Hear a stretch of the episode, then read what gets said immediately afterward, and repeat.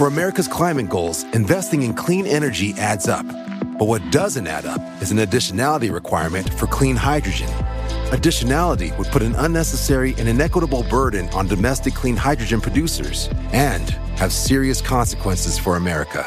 America needs clean hydrogen, but an additionality requirement just doesn't add up. Get the facts at cleanhydrogentoday.org. Paid for by the Fuel Cell and Hydrogen Energy Association. Why? Why? If you Why? have T-Mobile 5G home internet, you might be hearing this Why? a lot. Why? Every time your internet slows down during the busiest hours. Why? Why? Because your network gives priority to cell phone users. Why? Good question. Why not switch to Cox Internet with two times faster download speeds than T-Mobile 5G home internet during peak hours? Okay. Stop the whys and visit cox.com slash 5G home for details. T-Mobile prioritizes certain T-Mobile phone users over home internet users during times of congestion.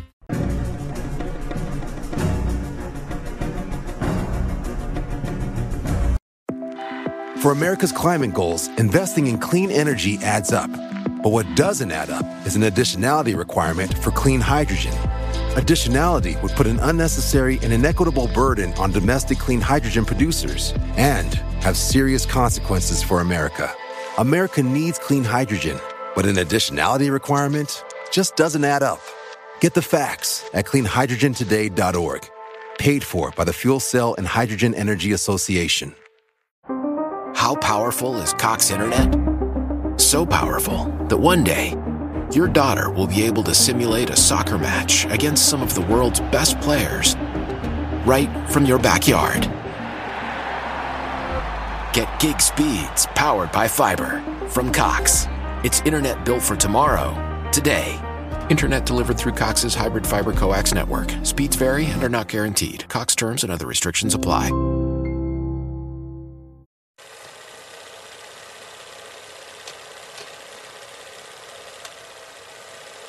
Hola, ¿qué tal amigos? Sean bienvenidos a un capítulo más de Podcast Extra Normal.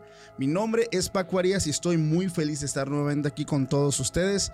Esta ocasión ya tiene un buen rato que no me acompañaba mi buen amigo Jaciel. ¿Qué onda, güey? ¿Qué onda, banda? Pues nuevamente aquí acompañando al buen Paco. Vamos a platicar de un tema, güey. Fíjate, güey, que, que cuando me dijiste, güey, ¿de qué vamos a hablar? Este, me han estado pidiendo que hable de un tema que hace mucho tiempo tocamos aquí en el canal, que es acerca de los misterios marinos, güey. Entonces, ahorita ya es tendencia por lo que pasó, pues ves con la tragedia ahorita del submarino, Sí, güey. no, y- Entonces sí estuvo bastante fuerte. La verdad es que no voy a hablar de ese tema en general porque es una noticia que ya está pues básicamente pública en muchos medios de comunicación. Vamos nosotros a hablar de misterios del mar. Vamos a tocar nada más ciertas cositas que tienen que ver con esta noticia que me llaman la atención. Entonces familia, no te vayas, quédate hasta el final porque lo que se viene para este capítulo va a estar bastante interesante. Antes de que arranquemos, amigo, ¿cómo te puede encontrar en tus redes sociales la flota para que igual conozcan un poquito de ti? Pues me encuentran como Jaciel-CD en Instagram. Y pues ahí lo que gusten, ya saben que podemos echar cotorreo, para eso soy bueno. y ahí, ahí me pueden encontrar. Ya estás, carnal. Igual en la descripción siempre dejo los links directos. Y bueno, amigo, vamos a empezar con, pues, con este tema. Eh, fíjate que, pues bueno, lo que decía en un principio, el tema de lo del submarino y todo esto, siempre alrededor del océano, no sé si estás de acuerdo conmigo, güey, siempre han girado muchos misterios, muchas teorías conspirativas, eh, muchas hipótesis. Eh, algo que me llama la atención de esta noticia que está circulando es que la revista Rolling Stone publicó que tuvo un acceso a un documento que fue enviado al Departamento de Seguridad de Estados Unidos. Este documento fue enviado por un avión canadiense, pero aquí es lo que me llama mucho la atención, porque en este documento informan que se detectaron golpes en intervalos de 30 minutos provenientes exactamente donde se tuvo el último contacto con este submarino. Entonces, hasta el momento no está confirmado, al, al día que estamos grabando este capítulo, las autoridades pues no confirman si este ruido fue producido por este submarino o aquí viene lo que genera el ronche de, Sí. de teorías conspirativas, que fue lo que lo provocó. Entonces digo, TikTok está invadidísimo de un chingo de teorías, que. Leviatán, que el Kraken, que no sé qué cosa, el megalodón. Vamos ahorita a hablar un poquito de todo esto, vamos a, como que aterrizar ciertas teorías conspirativas, vamos a, a ver qué tan reales o tan imposibles puede que esto sea eh, o, o que existan, entonces no se vayan, esto se pone interesante. Pero dentro de la investigación, amigo, este, también me llegaron algunas, este, te puedo decir algunas anécdotas de seguidores que te quiero contar. Quiero empezar con una en ese intercambio de historias y conocer también tu punto de vista. Échale, échale. Esta seguidora me escribe y me dice que su papá eh, se dedicaba a la pesca allá por el año 2001. Dice que pasó una tragedia muy fuerte en su familia, ya que, pues al igual que sus tíos, eh, su papá pues era pescador, venían de una familia pues pesquera. Y ellos dice para colmo, pues nosotros, ellos se encuentran en la costa de Oaxaca, entonces Ok. están aquí en nuestro estado.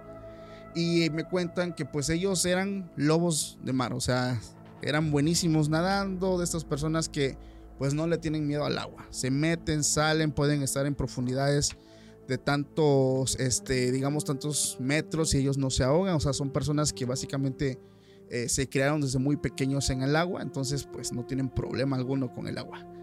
Sino que dice que ellos eh, iban y se iban de madrugada para pescar y toda la pesca pues la vendían en el mercado al día siguiente, entonces o a la mañana siguiente o esa misma mañana. Entonces dice que una vez, pues ellos, eh, se fue su papá junto con tres, cuatro hermanos y se fueron a pescar. Fueron ellos, salieron a las 4 de la mañana. Lo que pasa aquí es que viene una tragedia muy triste y es que una tormenta azota el lugar. Ellos andaban como en un bote tipo con motor. Este y una tormenta azota el lugar esta tormenta los lleva mar adentro, como que los arrastra. Ellos lucharon pues, para regresar otra vez a la, a la orilla, pero pues esta, tor- esta tormenta estuvo muy fuerte y los fue arrastrando cada vez más mar adentro.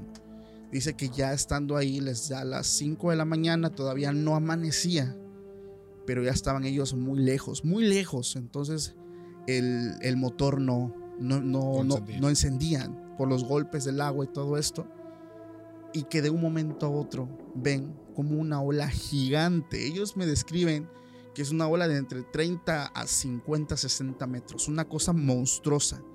Entonces, Es que estamos hablando de un tsunami. sí, o sea, es una cosa tremenda, pero esto fue muy, muy mar adentro. Entonces, en ese punto, pues cuando veían que esto iba a azotar, todos ellos se lanzan al mar y cae todo esto. Dice que estuvo tan fuerte el golpe de esta ola que logró partir el bote donde iban. Después de esto, pues todos eh, quedan como que aturdidos, pero su papá eh, se logra como que como recuperar un poco más y se da cuenta que sus tres hermanos ya no estaban. Madres. Los empezó a buscar, empezó a bucear. Nada, güey. A lo lejos logró ver el cuerpo de uno. Pero él pensó que estaba inconsciente. Sino que logró nadar, nadar, nadar. Pero se dio pues la terrible sorpresa de que ya estaba sin vida. Entonces, tres hermanos de él fallecen y él se queda pues solo. Se queda solo eh, ahí. Él estuvo tres días digamos, ¿cómo le dicen? Naufragando. Sí, naufragio. Entonces, él cuenta que lo que vivió en esos tres días fueron cosas sumamente inexplicables. Dice que la primera noche, él obviamente no duerme, o sea, ninguno de los tres días pudo descansar, estaba únicamente flotando en el agua, con, sí, o sea, con un pedazo de, de tabla, pero que la primera noche empezaba a ver luces raras en el cielo. O sea, él estaba en medio del mar, amigo. O sea, él, él en cualquier momento, yo me imagino, imagínense todos los que están escuchando esto, estás en medio del mar, cabrón. En medio de la nada, donde hay tiburones, donde hay bestias, o sea, donde te puede pasar cualquier cosa y no hay nadie. O sea, aquí salen estas fobias que muchos nos, nos imaginamos y, y te aterras, cabrón. Entonces dice que la primera noche él veía luces en el cielo. Y se veía luces que se escondían entre las nubes, iluminaban las nubes y estas luces se movían de un lado a otro y bajaban al mar y desaparecían. O sea, ya no volvían a salir. O sea, eran como, yo me imagino como naves que son estas que se mueven entre cielo, entre agua. digamos, al ovnis, por así decirlo. Pero lo que vivió la segunda noche lo dejó traumado para toda su vida. Él dice, al ser una persona que se dedica pues a estar en contacto con el mar, conoce los sonidos de los animales. Claro. En las madrugadas él escuchaba los sonidos de un animal de tamaño como de una ballena, pero un- eran como un gruñido. O sea, era un- no era un quejido, era como un gruñido que él no sabía de dónde provenía. O sea, es que volteas para todos lados y ves agua, cabrón. Sí. O sea, no, no ves nada más. Pero decía que era un sonido de un animal que él jamás había escuchado. No era ballena, no eran orcas, no eran delfines, no era nada de lo que él ya conocía. Y él no es el temor de qué es lo que está escuchando, sino eso que está ahí, sepa que él está ahí. Porque puede ir por él. Entonces, las próximas noches, él durante la madrugada empezaba a escuchar los ruidos pues de esta bestia, digamos, porque no, o sea, es un animal, pero no sabemos qué era, sino que hasta el tercer día se ha encontrado por un barco pesquero que lo logra ver, lo rescatan, le dan agua porque estaba sumamente deshidratado. Él lograba beber un poco de agua por la llovizna, por la lluvia que luego se producía, pero pues él ahora sí que no se alimentaba como tal de nada, cabrón. Entonces en esos tres días eh, su salud se deterioró mucho, estaba muy deshidratado. Pero lo que esta seguidora en sí me cuenta es que su papá logra sobrevivir esos tres días de andar de naufragio, pero la experiencia lo marcó de por vida. güey. O sea, esta persona me dice, mi papá ya nunca volvió a tocar el mar. A pesar de ser una persona que desde niño se crió en el agua, y se iban a nadar, eh, todo el tiempo andaba de pesca, lo que él vivió, o sea, él, mi papá está traumado con el animal que él escuchó, porque él no sabe qué fue. Eh, él lo describe, es como un, ¿cómo te puedo decir? Es que no es una ballena, es que el, llanto de una ballena es muy diferente, pero era muy similar en el tema de que se escuchaba muy fuerte, o sea, es- era de un animal grande, pero no saben qué era. ¿Tú qué piensas que pudo haber sido? Pues es que mira, eh, yo creo que lo estoy familiarizando un poco con una historia que a mí me contó también un, un cuate. Tú sabes que cuando me dices, hey, ¿qué onda? ¿Grabamos? Yo me pongo a preguntarle Sea a conocidos. Entonces, creo que va por allá. Ok. Mi cuate eh, vive en. ¿cómo se llama? ¿Cómo se llama? Pochutla. Uchutla, sí, sí. Que es por todo lo que es este Huatulco y Puerto Escondido, por ahí. Sí. Y él también, eh, de niño, era este, pues pesquero. O sea, él, yo nos criamos prácticamente aquí en Tuxtepec. Sí. Eh, su familia se lo lleva para allá a vivir. Y pues ya lleva, empieza a tener esta vida, pues de pesquero y todo el rollo. Pero tú sabes que la vida de la costa a la que tenemos aquí es totalmente diferente. Sumamente Totalmente. diferente.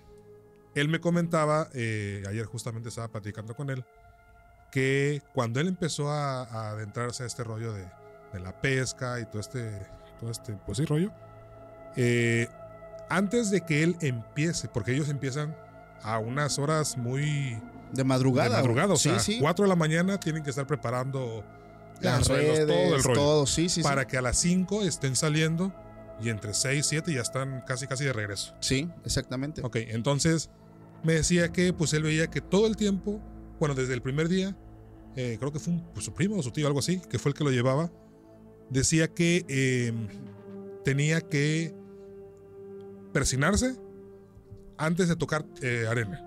Ok. Y una vez que tocaba agua, tenía que hincarse dentro de la balsa que, que iban a ir. Sí. Que eso es como, Un tipo de protección. pues yo creo que, pues sí, un- una protección, pero él decía como redimirse a, a alguien. Ok. que él decía ajá, encomendarse que él decía simplemente lo hacía porque se lo pedían Sí, no que lo es algo que ya tenía como. entonces este cuate empezó como que en cierto modo a tomarlo como juego y lo dejó de hacer Ok.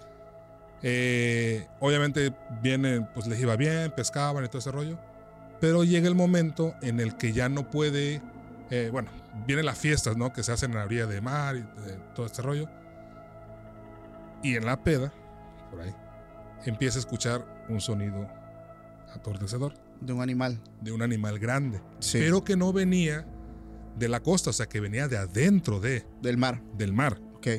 Entonces, que él se dice, güey, dice, yo me saco de pedo porque fue un, o sea, fue algo muy fuerte que yo escuché. Sí. Corro y le hablo a mi tío, tío, ¿qué está pasando? Dice, cuando yo le dije, tío, ¿qué está pasando? Escuché esto, enseguida le, le da un zap en la cabeza y le dice, hey, ¿desde cuándo no te estás hincando en la balsa?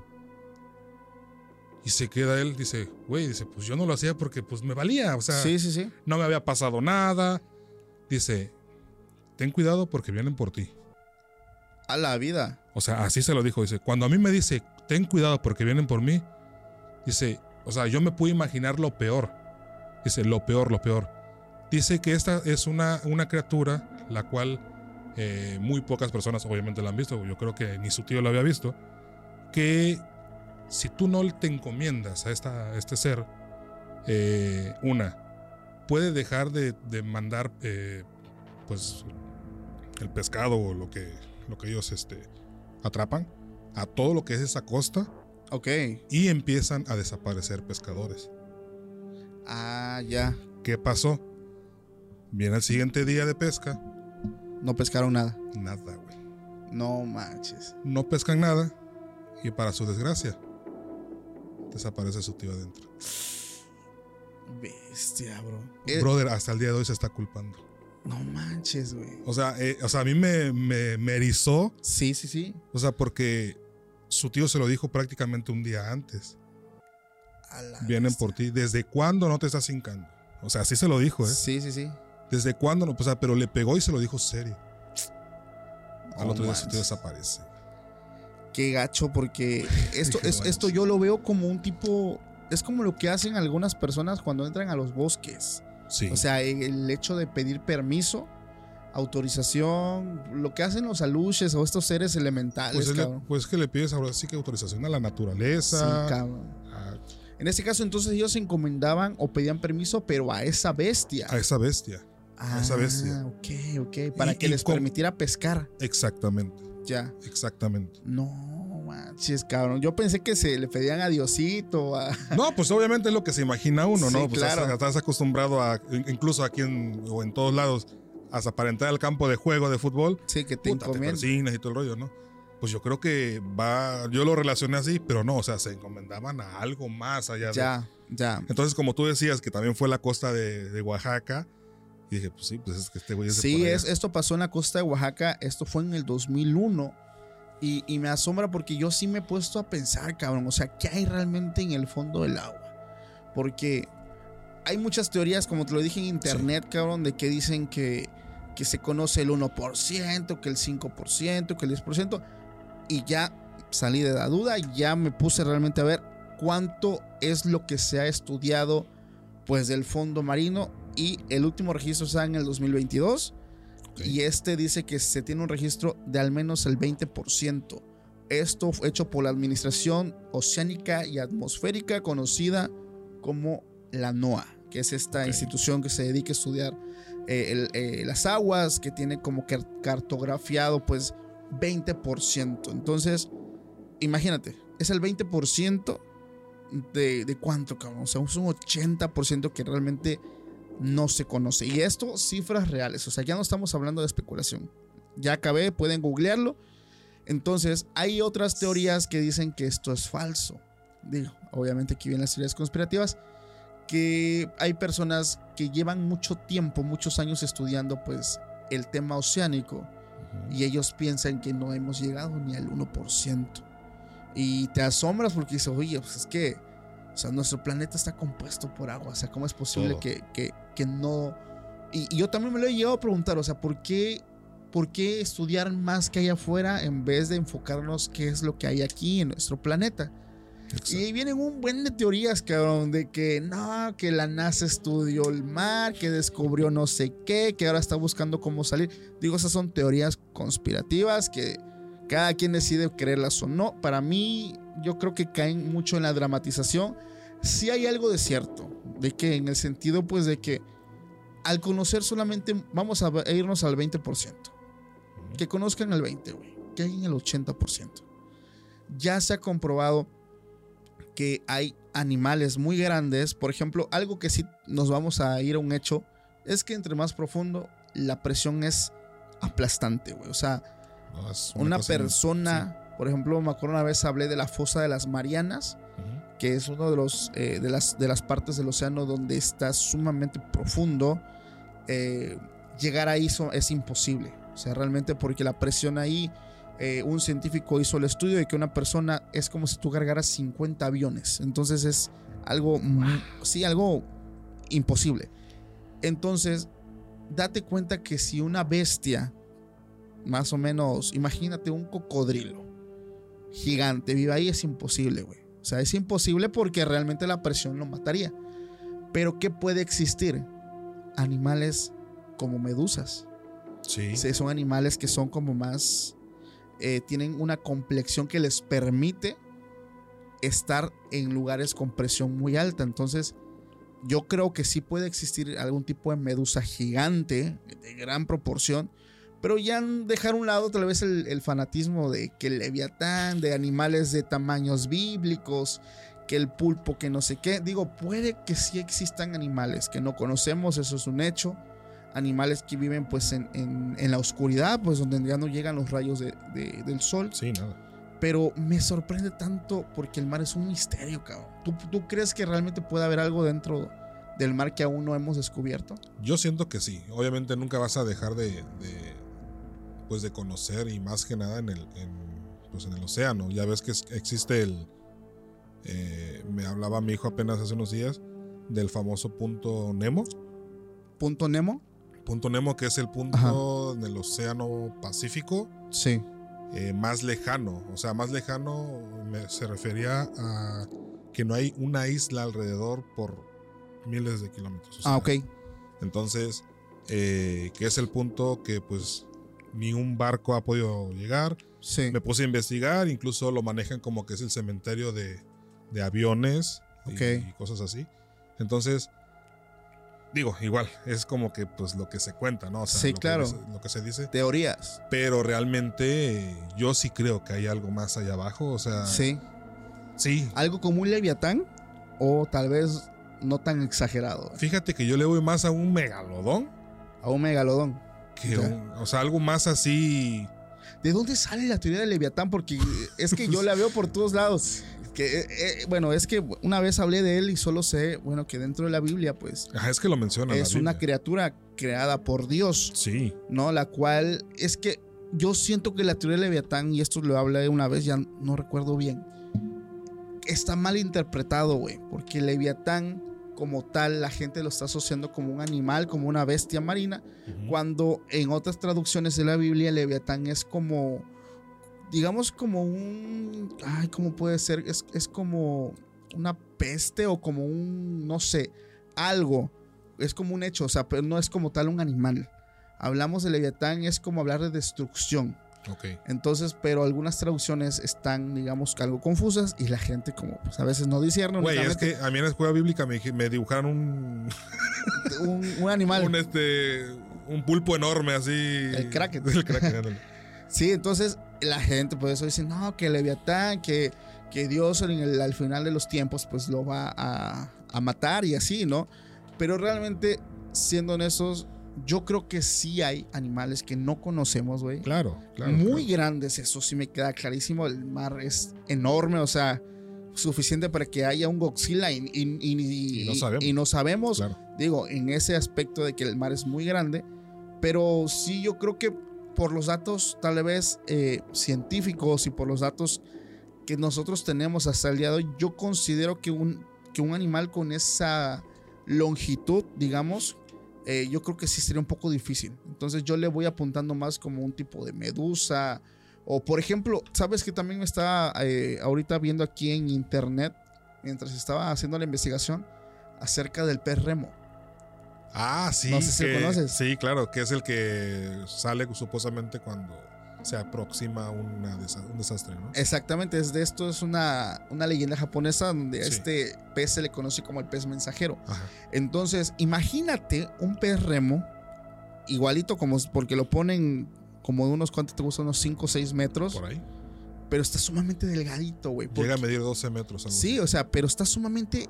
¿Por qué? Porque vive en gran profundidad donde ya no llega el sol. Sí. Imagínate, cabrón, un pez remo, pero de una proporción todavía muchísimo más grande, güey.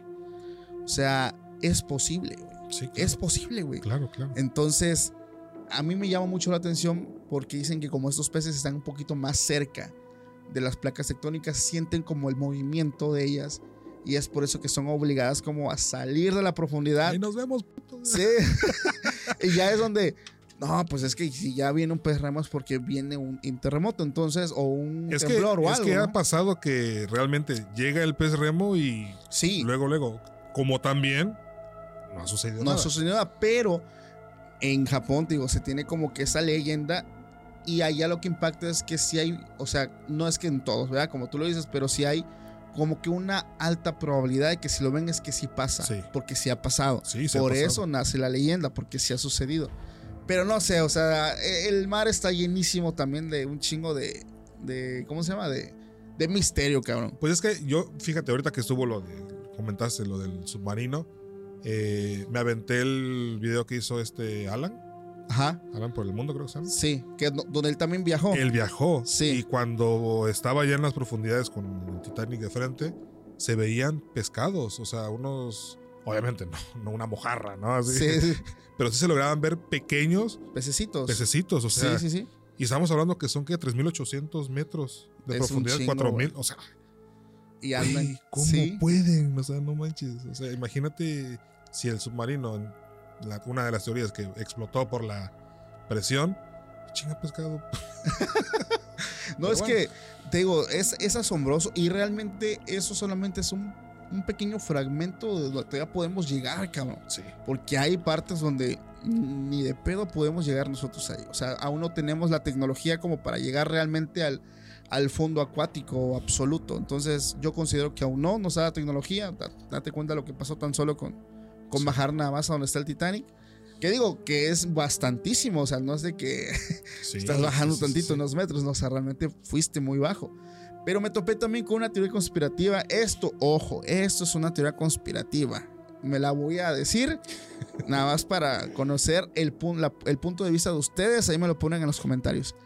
Esta teoría conspirativa dice que los seres acuáticos son los verdaderos habitantes del planeta, ya que pues, el- nuestro, planeta, nuestro planeta está compuesto por tres cuartas partes de agua y cuando los polos se derritan por los cambios climáticos, por el calentamiento global, por todo esto, solamente son ellos los que van a sobrevivir. Entonces, es donde entra esta segunda teoría, la cual dice que nosotros venimos de otro planeta, que no somos originarios o, o no fuimos como que creados directamente aquí, sino que nuestra descendencia o nuestra, no sé, viene de otro lugar, porque somos los únicos seres Somos los invasores. que no, que no pertenecemos a ningún ecosistema. Dice que no nos, nos podemos acoplar, mas no vivir en ellos. Por ejemplo, aquí ponen el ejemplo de que no podemos vivir bajo el agua, no volamos, no podemos estar tanto tiempo en el sol. Entonces nos acoplamos a cada uno con nuestra mente que nos ayuda pues a ir creando herramientas, pero como tal nosotros no pertenecemos a un ecosistema. Entonces, dentro de la teoría es de que como nosotros no somos de acá, no tenemos un depredador como todos los demás. Entonces, la cadena alimenticia tiene algo establecido, pero nosotros realmente no tenemos como que alguien que más arriba de nosotros. Entonces, es por eso que esto es, ojo, una teoría conspirativa que encontré. Yo nada más la vine a contar. La gente, quiero leer sus comentarios de qué opinan. Güey, está buena. O sea, digo, no está tan descabellada. Y es que esto, esto todavía toma más fuerza de cuando hace ya más de un año, cuando hablé de los meteoritos donde se encontraron los códigos ADN, ARN, eh, pues de que nosotros, o que el origen de- de- del universo o de nuestro planeta, pues básicamente comparte todo esto. Se genera pues mucha especulación, mucha gente de plano, o sea, me di cuenta que hay mucha gente aficionada, cabrón, Sí, sí. o sea, sí, cuando ve ese tipo de cosas, como que no mames, somos aliens, o somos Saiyajin, o somos. O sea, la neta está, está divertido. Pero, pues, mira, yo lo llego a comprender de esta forma. Algo que decía Elon Musk, porque últimamente me he puesto a, a escuchar sus conferencias, es que una forma en la que él puede llegar a poblar un planeta es arrojando bombas nucleares. Entonces, ¿por qué? Porque estas hacen el mismo efecto que haría una lluvia de meteoritos. Entonces, lo que hace una lluvia de meteoritos es como que trabajar la tierra para que ésta pueda ser fértil.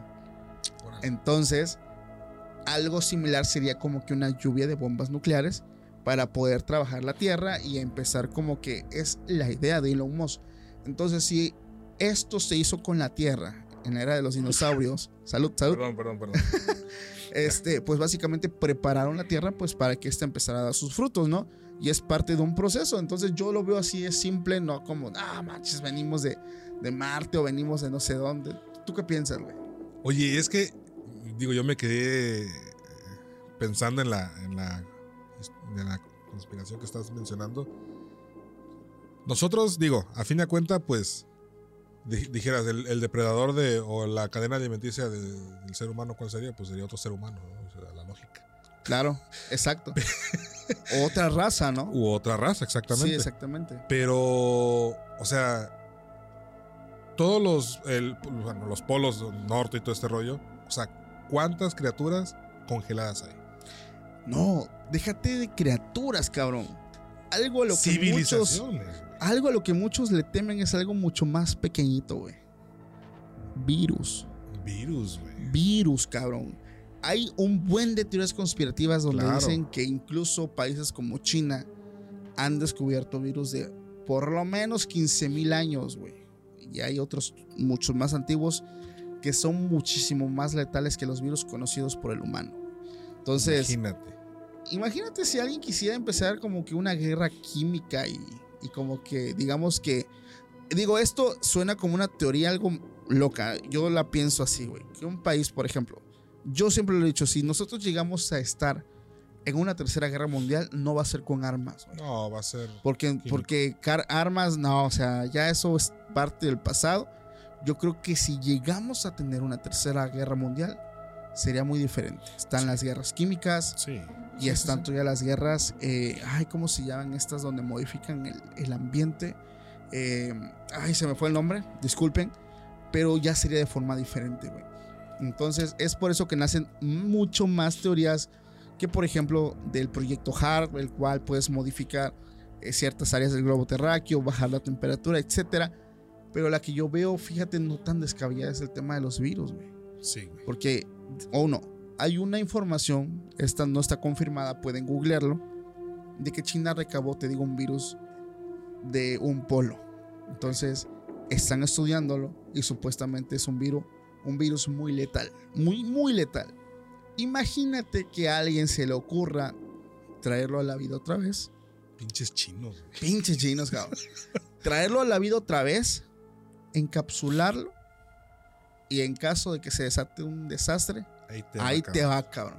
Pues. Entonces, y pues yo cierro mi- las entradas y salidas de mi país y que Dios te bendiga.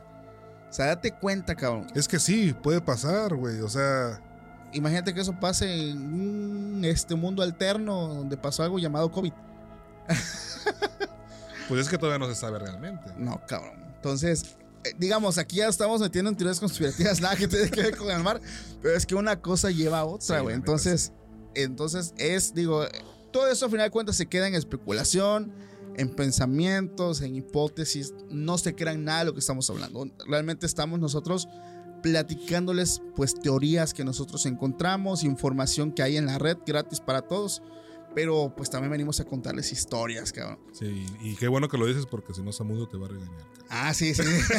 Un abrazo a mi, a mi amiga Samudio. Sí, carnal, son meramente teorías, historias. Entonces, fíjate que también eh, posteé pues ahí en algunas historias de Instagram que vamos a hablar de este tema. Y la gente me empezó a enviar así como que relatos un poquito más cortos. Este me dice que, este seguidor me dice que su papá era pescador y que desde pequeño lo empezó a llevar a él para que aprendiera el oficio. Dice que una vez vieron algo extraño que se movía en el agua. Dice que esa criatura estaba al menos unos 20 metros de su bote, pero aún así lograba moverse de un lado a otro y el movimiento hacía que se moviera el bote de ellos. Dice que su papá guardó la calma, pero él se dio cuenta que tenía miedo, a pesar de que su papá estaba mostrando fortaleza. Pero pues él, él realmente tenía miedo. Él dice que siempre que se movía ese animal, pues sacudía el bote. Entonces, en un punto logran ver como que levanta como que un tentáculo y se da cuenta que era un pulpo gigante, güey. Dice, este se estaba moviendo hacia nosotros eh, y este pasó abajo de ellos, cabrón. O sea, ellos vieron cuando, pues la sombra que hace pasa por abajo del bote, casi lo derriba, pero logramos mantener el control. Dice, entonces él se aleja rápido y ese día nos llevamos un gran susto.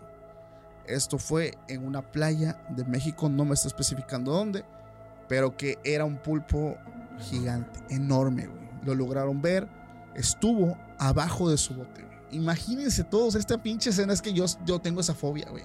¿Sí? Yo tengo esa fobia, o sea, el hecho de imaginarme ahí flotando en medio de la nada y veo la sombra de una bestia enorme, cabrón, que en cualquier momento... ¡fu! No, o sea, yo le, sí, yo, yo, yo le tengo mucho, ya iba a venir con eso del, del miedo, cuando dice la gente, no, al mar no le tienes que tener miedo, tienes que tenerle respeto. respeto, güey. Con la electricidad también. La madre, te un chingadazo. y- Qué respeto, vete a la. Pero ¿qué opinas de eso, güey? De- O sea, Fíjate, mira, yo eh, hace muchos años fui a este, Acapulco, tengo familia en Acapulco, saludos si alguien de Acapulco lo ve. Este, y me acuerdo que en una zona, la verdad no desconozco cuál es la zona pesquera de allá, pero este, digo, también estamos hablando que yo tenía, que te gusta, unos 10 años, ponle, ¿no? sí. Eh, fuimos de vacaciones con mi familia, llegamos a esta zona y tenían un pulpo que me acuerdo perfectamente que me dijeron que medía 12 metros. A la vida. O sea, obviamente 12 metros de. Pues con los tentáculos, ¿no? O Sí, sea, claro. todo, todo. Eh, aparentemente no, porque, no se veía porque se. se- Sí, está encogía. como encogido, sí. Pero que llegó a medir 12 metros ese pulpo, güey. Imagínate. Y que lo traían en un, en un, este, pues un barco pesquero, muerto y todo el rollo. Y yo desde ahí dije yo, o sea, no mames, o sea, sí hay Cosas enormes. enormes. O sea, Claro. y más en una costa que viene siendo, pues, que el Pacífico. El Pacífico. O sea, ¿qué hay más allá, güey? O sea, sí, Más me para consta el que centro. sí. Esto que te contó el, tu seguidor, Fácil. O sea, Sí. yo también lo creo. Entonces, él me dice, pues, obviamente en su momento, pues, no tenía nada como para tomar la foto y cosas así. Pero la experiencia se la llevaron, güey. O sea, imagínate, digo, para mí, güey, no, olvídate. Yo no aguanto. O sea, realmente yo soy muy miedoso para el mar. Pero esta persona, igual, otra persona me manda otra cosa. Y esto me llama mucho la atención y quiero que la gente, o sea, a lo mejor tienen familia que se dedican o que tienen un trabajo, oficio que tiene que ver con el mar, me lo confirmen. Esta persona me dice que hace años conoció a un señor de la tercera edad. Dice, ya al día de hoy pues ya falleció. Dice que él fue marino y él le contaba que cuando él se embarcaba siempre insistía que las sirenas sí existían. Entonces dice que todo el tiempo que embarcaban las lograba ver. Dice, y estas no son como las conocemos, dice, son eh, mucho más feas. Es que no, o sea, tienen como forma humana, ok, pero son, o sea, son como con animales, básicamente. O sea, no te lo describen, es como un simio. ok. Vienen siendo como ese tipo de mamíferos que son similares en, en la forma, pero obviamente son animales. Sí. Entonces dice que son, sí, o sea, son animales que tienen como la forma humana, pero son animales a final de cuentas, que son peligrosos eh, y que su canto no es nada agradable. Ajá. Entonces, dice el señor ya está ya muy viejito y siempre nos contaba esa historia a mí y a, a mis hermanos, eh, pues de que las sirenas eran reales, eran reales. Y lo último que le dijo es lo que a mí me llama la atención y cuando empecé a investigar todo esto me clavó mucho. Dice, hay un código entre marinos el cual data de que todo lo que tú veas en el mar no lo cuentes porque nadie te va a creer. Eso solamente tú y tú lo sabes. Y ya. Entonces es por eso que dicen que la gente como tal, muy poca gente habla de lo que hay en el mar. Porque hay este código que está entre pescadores, entre marinos, entre personas que va- prácticamente pues trabajan en el agua. Sí. Pero está este código, de que es como un código de ética o un código, no sé, que tiene que ver con su trabajo, el cual todo lo que tú veas, no lo cuentes. Entonces, eso me llamó la atención, te voy a decir por qué. Porque durante este proceso de investigación, eh, encontré varios relatos de personas, encontré varios foros y mencionan ese mismo código. Dice, mi papá fue marino, pero hay un código que, que dice que él cuenta a la familia que no debes de contarlo. Y después, más abajo, otro relato de que no, mi papá es pescador y también habló de este código. O sea, es como algo que hay entre ellos en el cual pues tú no puedes decir lo que está, lo que viviste, cabrón. Digo, la gente que está viendo y escuchando el podcast, ahí déjenme en los comentarios si es cierto esto de este código y platiquen un poquito más porque sí me interesa mucho. Digo, yo no tengo familia, No, pues nosotros no estamos en la costa, güey. Pero sí me interesa mucho saber si esto es real. Pues que puede ser, güey. Digo, al fin de cuentas, pues. Vengo yo de, la, de Altamar y te vengo y te cuento, oye, pues es que vi. Se me trepó una sirena. Pinche güey, loco. Digo, o sea, ¿Tú crees que las sirenas existan realmente, güey? yo siento que sí. Sí, pero ¿cómo? ¿Como le- No, no, lo, no, lo describe el seguidor? Ah, sí. ¿O como No. lo, lo pintan las series y películas? No, no, no, así como lo describe el seguidor. Sí, o sea, Sí. como un animal. O sea, Sí. es como una forma animal que tienen semejanza con nosotros. Sí. Pero pues son como... De hecho, eh, mi cuate ese de Pochutla sí. me dijo que después me platicaba una de unas sirenas. Ah, Pero ok. sí, o sea, sí, este. O sea, hay varios, varios, varios relatos que he escuchado que hablan de sirenas. Entonces, yo digo, ok, una persona dice, ah, estás loco, dos, nah. Pero ya cuando empiezas a ver como que pues varias personas acerca del mismo tema, pues. No sé, no sé si tú sepas, pero se decía que había sirenas también de agua dulce. Sí. Sí, sí y has que aquí había, güey. Es lo que te iba a decir, güey. Sí, lo has y escuchado. que aquí había en las. En la Colonia del Castillo Ajá, hay una. Hay como una. Una ruta de. Un brazo del río. sí. Ahí es donde supuestamente eh, habitaban estas, estas sirenas. Es que yo vi un comentario en Facebook de personas que son aquí de mi ciudad que me dicen, habla de las sirenas de Tuxtepec, habla de las sirenas de Tuxtepec. Y yo, chinga, pues ¿cuándo hubo sirenas aquí?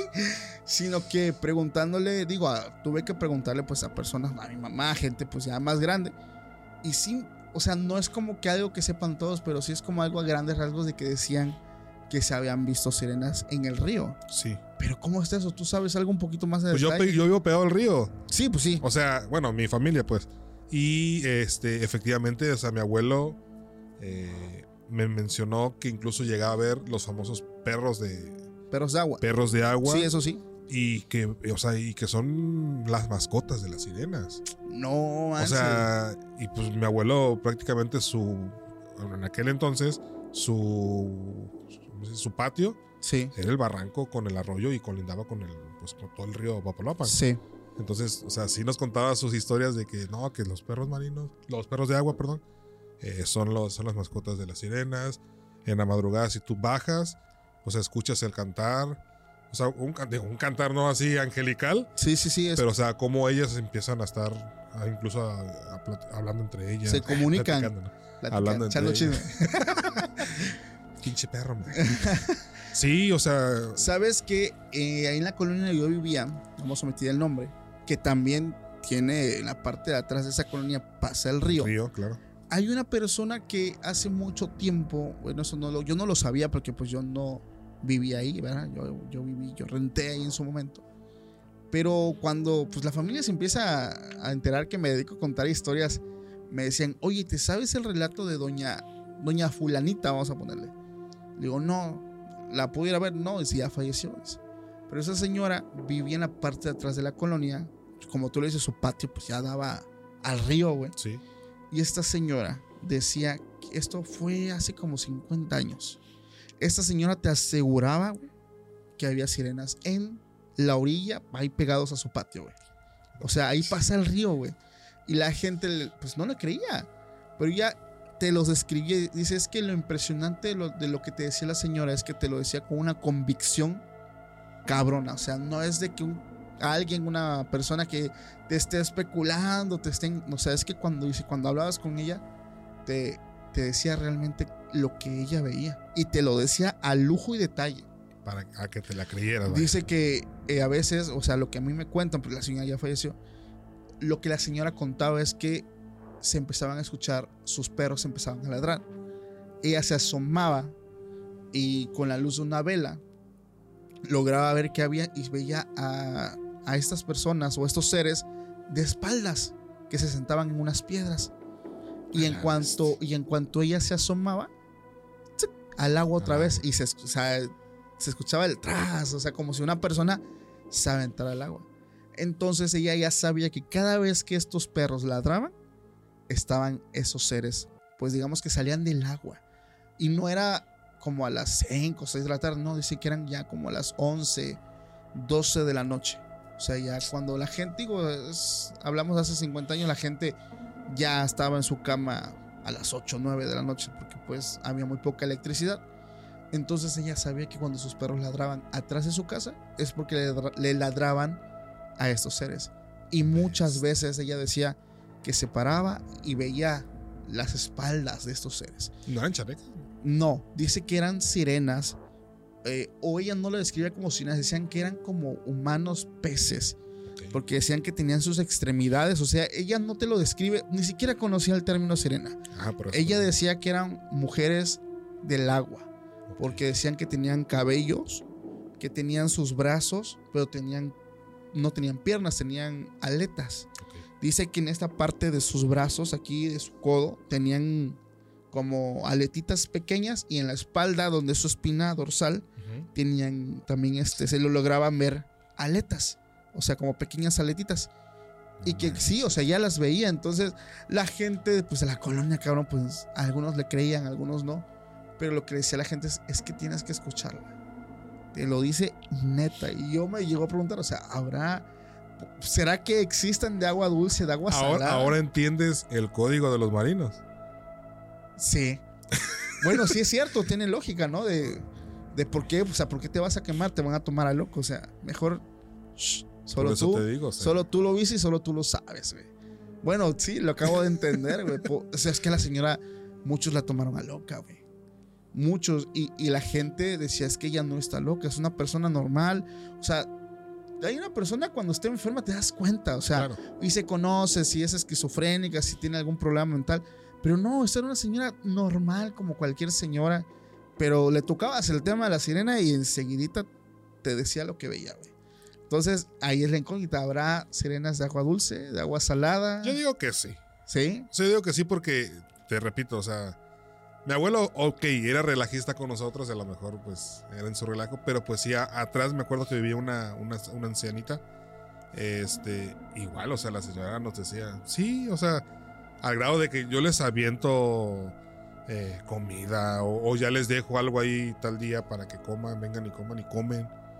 O sea, A la vida. sí, güey, o sea, porque te vuelvo a repetir, o sea, mi, el patio de, mi, de la casa de mis, de mis abuelos, Sí, o sea, es el barranco. sí es el barranco, sí. sí y prácticamente es donde está el, el brazo del- de un arroyo y desemboca con el río, o sea, está en corto. A la vez. Güey, o sea, no, güey, chingo de historias. Son un montón de, de- de cosas, pero algo que aprendí en ese capítulo es a conocer si es que existe ese código de marinos. Lo acabo de entender, güey. Sí, sí. Porque sí, me sí. pongo en los pies. Yo me, yo me imagino, cabrón, vivir una experiencia así. Me asombro. Lo primero que haría sería contarle a mi familia. Después lo contaría a mis amigos. Sí. Pero ¿sabes qué pasaría? Me empezaría, me empezaría a sentir mal. En el momento que, que te lo cuento, te digo, güey, no mames, ¿de cuál te metiste, cabrón? Y todos los demás me empiezan a decir lo mismo. O sea, Es que todos, o sea, digo, a mí de los sucesos que me han pasado, obviamente la mayoría me toma loco. Sí, y esto en general con Es- experiencias paranormales. Claro, claro, claro, claro. O sea, eh, lo vi en el podcast con este Samudio. Ajá. O sea, que hay vatos que hasta se pueden hacer de todo para que les pase algo paranormal. Güey, qué chido que no te pase nada. Qué buena O sea, onda, qué cabrón. chingón, güey, porque cuando te pasa, o sea, yo me estoy acordando ahorita de lo mismo. Mira otra vez, o sea, Sí. o sea, tocaste el tema de lo de mi hija, o sea, es Ah, algo, Sí, sí, lo mencioné, cabrón. o sea, es algo que hasta el día de hoy, güey, yo sigo sin explicarme, cabrón. Sí. O sea, cómo mi hija atravesó una cama. Exactamente. Tenía dos, tres semanas de nacida, Sí, donde ni siquiera la choya puede alzar. sí. O sea, ¿cómo carajo? O sea, hasta el día de hoy sigo expli- eh, o sea, no me, no me explico, pues. Exacto. Y- Entonces- y, es por eso que dicen que los eventos paranormales no es de que si los crees o no. Es, es lo que él decía, güey. Es que es lo que es y punto. O sea, no es de que, ay, fíjate que creo o no creo. No, es que lo. Esto es un hecho, güey. Es un hecho. Allá de ti, dice él, si no quieres verlo, pero esto es un hecho. Sí, claro. Pero bueno, retomando otra vez el fondo marino, porque ya nos desviamos como, como dos, tres veces del fondo marino, cabrón. pinche mar. Es que realmente es un misterio. Y, Sí. y hablar de esto siempre nos va a llevar a hablar tanto de teorías conspirativas como de hipótesis, hablar de fantasías, hablar de muchas cosas, güey. En conclusión, yo creo que hay muchas cosas, obviamente, y está demostrado por la NOAA, que no conocemos del fondo del mar. Animales, especies que ni por acá nos imaginamos. Eh, va a haber un punto a lo mejor donde la tecnología pues avance y nos permita pues saber qué hay ahí, güey. Pero pues mientras vivimos con esa incógnita de qué puede haber, si hay un Godzilla gigante o, o no lo sé, güey. ¿Cuál es tu conclusión, güey? Pues mira, te voy a dejar un último, dijeras tú, una, una historia cortita. Tú dale. A ver, a los, tele- a los televidentes, ¿no? a tus seguidores, y contéstamela tú. ¿A quién o quién no se ha preguntado? Escucha esto, Paco, ¿eh? ¿Quién no se ha preguntado cuando vas de vacaciones al mar? Si yo no me paro, no me meto a la, a, a la ola. El, el agua está tranquilita y cuando yo me meto, güey, se viene un no Yo, a mí me ha pasado muchas veces que me meto al agua y, güey, sale, termino revolcado. Cabrón, porque antes de que yo me metiera, El agua estaba tranquila. el agua tranquila. La pregunta es, ¿el agua tiene vida? Definitivamente sí, güey. Tiene vida, güey. O sea, y que tiene pedos conmigo. ¿qué chingado? No, Pero ¿por qué te lo digo? Porque, eh, bueno, hace unos años eh, fuimos a una playa de... Se me fue el nombre, Roca Partida. roca partida. Y este... Y o sea, es una playa súper tranquila. Sí, Pero realmente cuando entrábamos todos, o sea, ya era el grupo. sí. Cuando entrábamos todos, o sea, era una de olas impresionantes. O sea, Te revolcaban. yo entendía, güey, el mar no quiere que entremos. Sí, sí, O sea, sí. yo lo traducía así, se- Sí. se, le puede llamar. Dejábamos, nos salíamos, güey. O sea, tranquilito, una solita. Es más, los niños iban y sin pedo. O sea, Los niños. algo tranquilo, güey. Algo tranquilo. Pero llegaba una persona adulta o dos, o nos metíamos todos. Güey, eran unas olas que decías, ¿qué pedo? Y no te pudiste o no pensaste en hacer lo que tu cuate, güey, hincarte y decir, ¿puedo entrar al agua, güey? Güey, pues si apenas me lo platicó ahorita, yo no sabía ese pedo. Ah, no yo no manches. sabía, güey. O sea, Sí, sí, sí. yo la neta me lo empecé a cuestionar, porque te vuelvo a repetir, me puse a investigar. No, que el, eh, que el mar tiene vida. Y que si no te, si no te, si el mar, casi casi, si no le caes bien al mar, nomás no te va a dejar entrar y hazle como quieras. Y yo me acordé y dije, "Uy, es que sí me ha pasado. Sí, sí, sí. Fíjate que yo pocas veces he ido al mar porque te digo que yo tengo como esta fobia y, y las veces que voy he tenido malas experiencias. Me ha, me ha prensado un cangrejo, una vez me pasó. O sea, neta, tengo muy... A mí me gustan mucho los ríos porque aquí donde estamos hay muchos manantiales. Agua dulce. agua dulce. Pero sí, definitivamente yo creo que a partir de aquí mucha gente que visite el mar o esté en el mar va a tener que pedir permiso Sí. y de bonita consejo. forma como consejo. O sea, pedir, Sí. como hacen en cualquier lugar, cuando entras al bosque, cuando entras a un lugar que no es tuyo, no es de tu propiedad, Sí. pedir permiso, autorización y adelante, sin broncas, güey. Pero es curioso como dices con los niños, pues que los niños son inocencia, güey. Claro. O sea, ellos claro. es como si, no, hombre, ellos sin broncas, pásenle, órale, ustedes, pero ustedes Sí. no, ¿eh? Sí, Cuidado. Y es que me pasó. La neta, te digo porque a mí me pasó. No manches. Muy buena lección. Yo me la llevo a casa. Definitivamente no soy muy, muy este partícipe de ir al mar, pero yo creo que si voy, sí lo voy a hacer, güey. O sea, definitivamente Hazlo. no quiero broncas, no quiero que otro cangrejo se me prense, güey. Pero sí, familia. Entonces, si el video les gustó, este fue un- más que una plática entre cuates. La neta, no se lleven ni crean nada de lo que hablamos. Todos mera especulación, como se los dije. Eh, nosotros aquí contamos historias, anécdotas. Yo me quedo con lo que yo me quiero quedar. Ustedes quédense con lo que gusten quedarse. Pero realmente todo esto es un misterio. Este, lo único, te puedo decir informativo, lo único real que comentamos es lo, el registro de la NOAA del 2022, que lo pueden googlear, pero realmente esto es un misterio absoluto. Es, todo esto es, nos basamos mucho en especulación. Pero bueno, familia, si el video les gustó, deja tu like, suscríbete, comenta, compártelo con tus amigos para que el proyecto siga y nos vemos tú y yo próximamente en el nuevo video. Pásenla bonito. Hasta la próxima. Bye. Listo. For America's climate goals, investing in clean energy adds up. But what doesn't add up is an additionality requirement for clean hydrogen. Additionality would put an unnecessary and inequitable burden on domestic clean hydrogen producers and have serious consequences for America. America needs clean hydrogen, but an additionality requirement just doesn't add up. Get the facts at cleanhydrogentoday.org. Paid for by the Fuel Cell and Hydrogen Energy Association. How powerful is Cox Internet? So powerful that one day, your daughter will be able to simulate a soccer match against some of the world's best players right from your backyard. Get gig speeds powered by fiber from Cox. It's internet built for tomorrow, today. Internet delivered through Cox's hybrid fiber coax network. Speeds vary and are not guaranteed. Cox terms and other restrictions apply. Hi, I'm Mirella. And I'm Fede. Welcome to Boteco Talks, a platform where we have bar style conversations about topics relevant to personal finance and investing.